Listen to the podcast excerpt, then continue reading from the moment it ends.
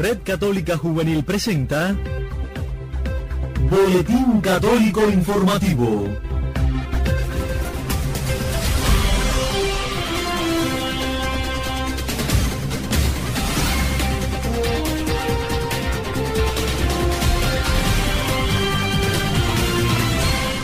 Saludos amigos, bienvenidos a una nueva emisión del Boletín Católico Informativo de la Red Católica Juvenil Cubana correspondiente a este viernes 27 de diciembre de 2019.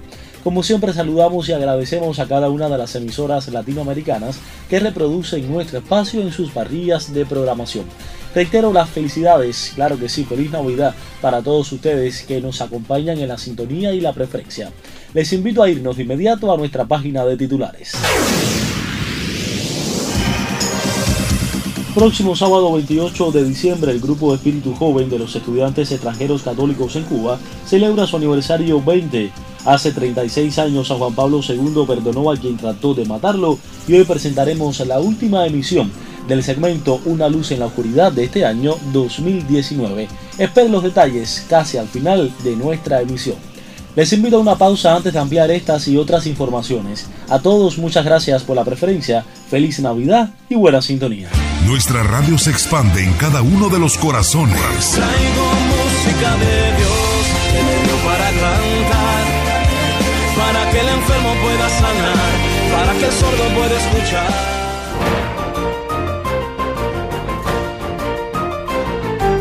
Ampliamos las informaciones. El próximo sábado 28 de diciembre el Grupo Espíritu Joven de los Estudiantes Extranjeros Católicos en Cuba celebrará su aniversario 20 de fundación, junto con todos los que fueron parte de este grupo que se encuentran dentro y fuera del país. Para acercarnos a este acontecimiento ya recibo a Kevin Torres, uno de nuestros nuevos corresponsales, así que la bienvenida para él, te escuchamos. Muy buenas noches, Nodal, ¿qué tal?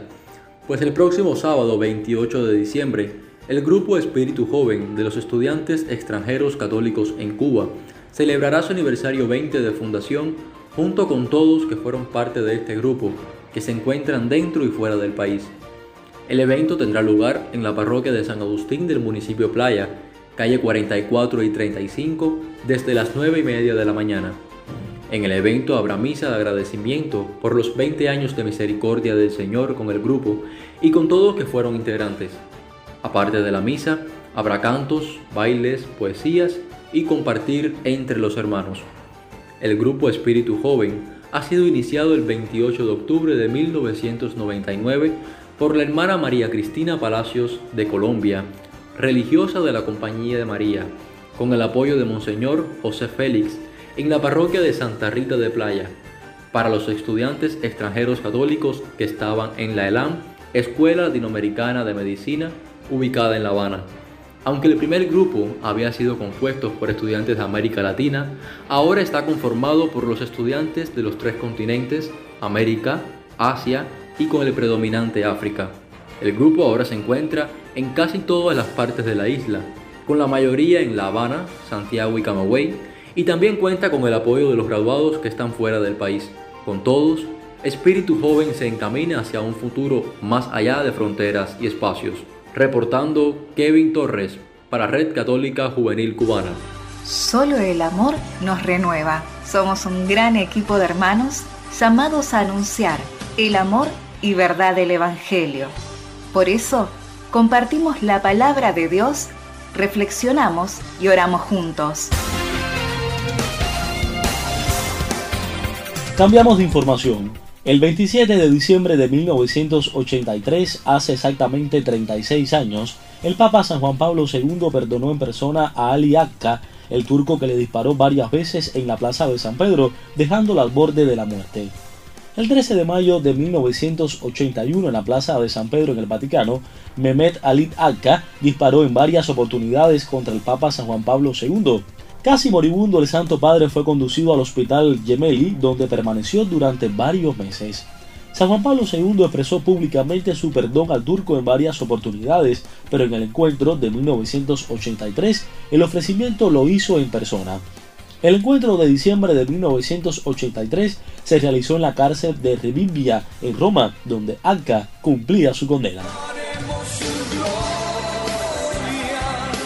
Estás en sintonía con el Boletín Católico Informativo de la Red Católica Juvenil Cubana. Gracias por la preferencia.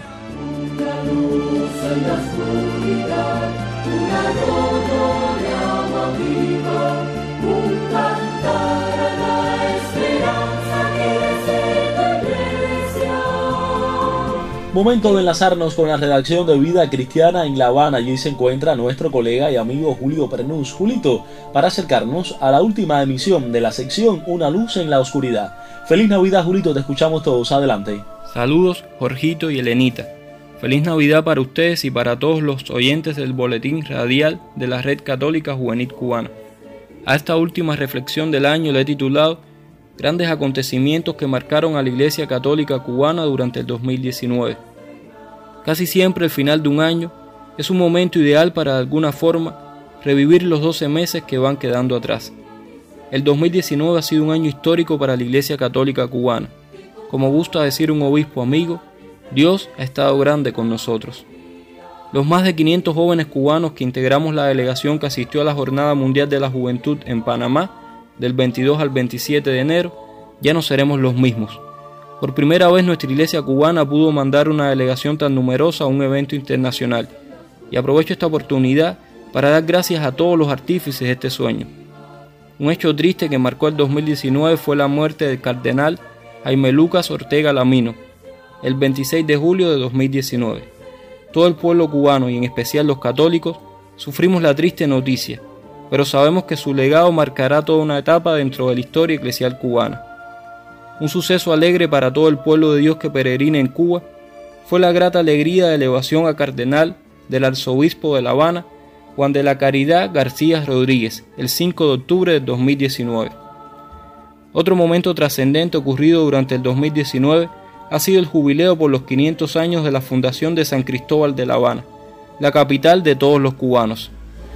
Quizás estos acontecimientos sean los de mayor repercusión mediática, pero no quisiera dejar fuera de mis comentarios otros hechos fundamentales que marcaron a la Iglesia en este año, como son las dos cartas pastorales de la Conferencia Episcopal Cubana con motivo del referéndum constitucional, la Jornada Nacional de la Juventud de Santiago de Cuba que por la situación del país se vivió desde cada diócesis, o el nombramiento de Monseñor Juan de Dios Hernández Ruiz como obispo titular de Pinar del Río. También, tras una importante labor como nuncio en Cuba, Monseñor Giorgio Lingua partió de nuestro país para cumplir otras misiones dentro de la iglesia. En su lugar fue nombrado Monseñor Giampiero Glover como nuevo nuncio. Por cada uno de estos acontecimientos debemos darle gracias a Dios y encomendarle nuestros sueños pastorales como iglesia que peregrina en Cuba de cara al 2020, que será el tema de una próxima reflexión.